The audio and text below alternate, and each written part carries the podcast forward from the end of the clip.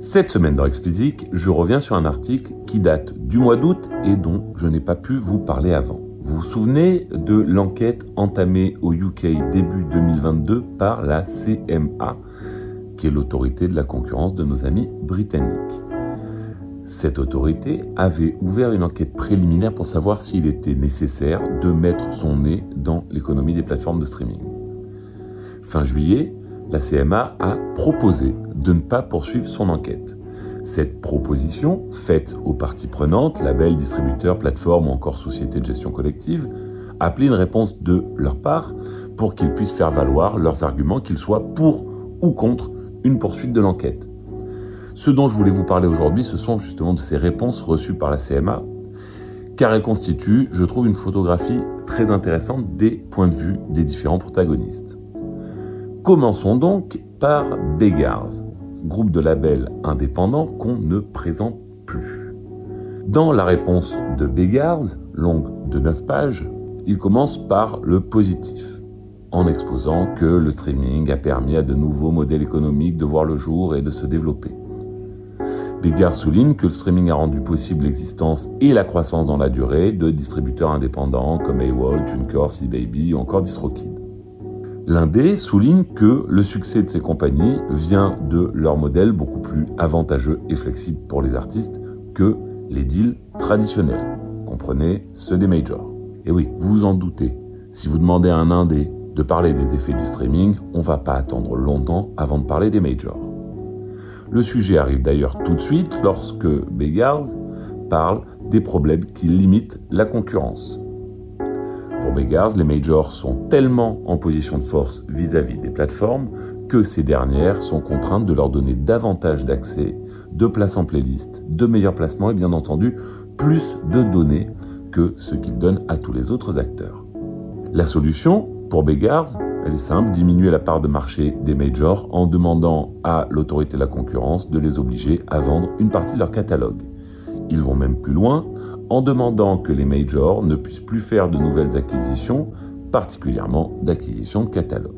Ils enfoncent le clou en expliquant que le rapport entre major et plateforme fonctionne comme un système de payola, puisque pour faire baisser le prix de l'exploitation du catalogue, les DSP acceptent par contrat de leur donner des mises en avant. On l'a compris, Beggars n'est pas content et pense que l'enquête devrait continuer. Prenons ensuite la réponse de Believe. Beaucoup plus concis dans sa réponse, puisqu'elle fait une page. Hein. Believe explique à la CMA euh, qu'ils sont en train d'évaluer en fait deux choses différentes. Ils sont en train de mêler marché consommateur et marché artiste. Donc pour Believe, il n'y a pas de problème côté consommateur. L'histoire par contre est tout autre côté artiste. Ils pensent que côté artiste, en tout cas sur le marché artiste, il y a trois problèmes. Premièrement, la transparence du système de recommandation des algos. Pas assez transparent pour eux, largement. Deuxièmement, la protection des données artistes. Et évidemment, comme Beggars, le fait que les majors bénéficient de mise en avant contractuelle. En gros, ils pensent que 1. les algos sont pas transparents, ce qui empêche une concurrence loyale, que les contrats entre majors et DSP pardon, les avantagent, et ensuite que les DSP utilisent les données artistes collectées pour les vendre à des tiers, alors qu'il est de leur devoir de les protéger. Voilà pour Believe. Les critiques, vous l'avez compris, sont plus larges, mais c'est très cohérent avec ce qui était déjà reproché par Beggars.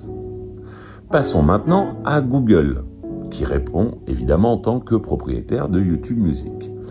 Alors vous vous en doutez, eux, ils trouvent tout génial. Je cite, Le streaming apporte aux consommateurs de substantiels avantages, plus de choix, plus de découvertes à un prix moins important. Par ailleurs, je cite toujours, le streaming génère des revenus substantiels pour les labels et les éditeurs et limite le piratage. Ces revenus, euh, qu'ils ont annoncé être 6 milliards de dollars pour 2022 sont partagés, donc ces revenus sont partagés avec les artistes et les auteurs-compositeurs, ce qui est une bonne nouvelle pour tout le monde. Alors en revanche, lorsqu'on leur parle des majors, ils trouvent, et on pouvait s'y attendre, que leur force de négociation est trop importante, car, selon eux, il n'est pas possible pour rester crédible vis-à-vis du public de se passer du catalogue des majors. On pourrait leur faire remarquer que c'est un peu comme il est obligatoire d'être référencé sur Google pour faire du business sur Internet. Mais non, je m'égare. Ils disent également que la concurrence est très forte. On les plaindrait presque. Et puis en termes de position dominante et de concurrence, ils y connaissent deux, trois petits trucs. Google. Enfin, bref, passons. C'est gratuit. Donc passons à Merlin. Merlin, c'est un groupement de gros labels indés qui a pour raison d'être de permettre de négocier en fait des conditions avantageuses avec les DSP en ayant, on va dire, une part de marché plus importante. C'est une sorte de quatrième major en termes de poids de négociation, pour vous donner une idée. Petite major. Pour Merlin, il y a un enjeu de taille. Permettre aux indés de bénéficier des mêmes conditions de distribution que les majors sur les nouveaux modèles du streaming. Là, il parle de TikTok. Sur la partie frein identifiée, devinez quoi Ils mettent l'accent sur la position dominante des majors lorsqu'elles négocient avec les DSP. Enfin, évidemment, position dominante comparée à la leur, bien entendu. Voilà pour Merlin. Passons maintenant à PRS for Music, pardon, euh, qui est la SACEM britannique. Alors pour eux, le problème, c'est la gestion des données. Ils expliquent qu'en fait qu'en 2009, ils avaient 3,8 milliards de lignes d'utilisation musicale à gérer, qu'aujourd'hui, ils en ont 22,4 trillions.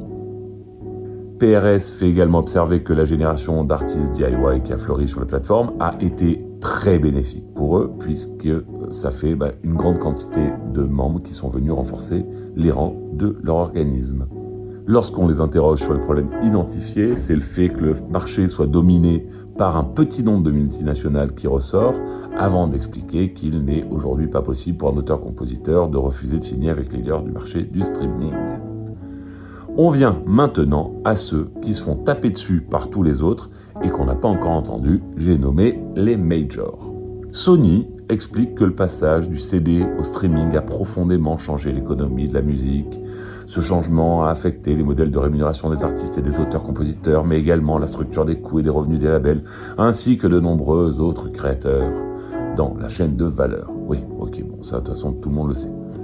Mais comme ils ne sont pas bêtes, et qu'ils savent pertinemment qu'ils vont se faire tirer dessus à boulet rouge par les précédents, Sony juge utile d'ajouter que les DSP sont d'importants partenaires commerciaux et que les DSP petits ou grands sont des partenaires dont le modèle rencontre un tel succès public que les marges de manœuvre lors des négociations sont très maigres pour les pauvres majors qu'elles sont. Enfin, ils reviennent sur le fait que détenir une part minoritaire du capital n'a pas d'effet sur les relations commerciales entre les DSP et eux. Hmm. On peut en douter. Pas sûr que cet ajout arrive à convaincre Merlin, Begars et consorts. Après, l'important, c'est de convaincre la CMA, pas les concurrents.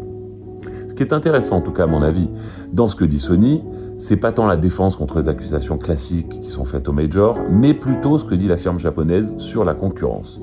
Sony explique que la concurrence est à un niveau inédit à cause, bien entendu, de la concurrence avec les autres majors et avec la concurrence avec les indés, mais surtout à cause de la concurrence des nouveaux modèles proposés aux artistes. Vous savez, c'est ce dont parlait Beggars au début, TuneCore, AWOL, etc.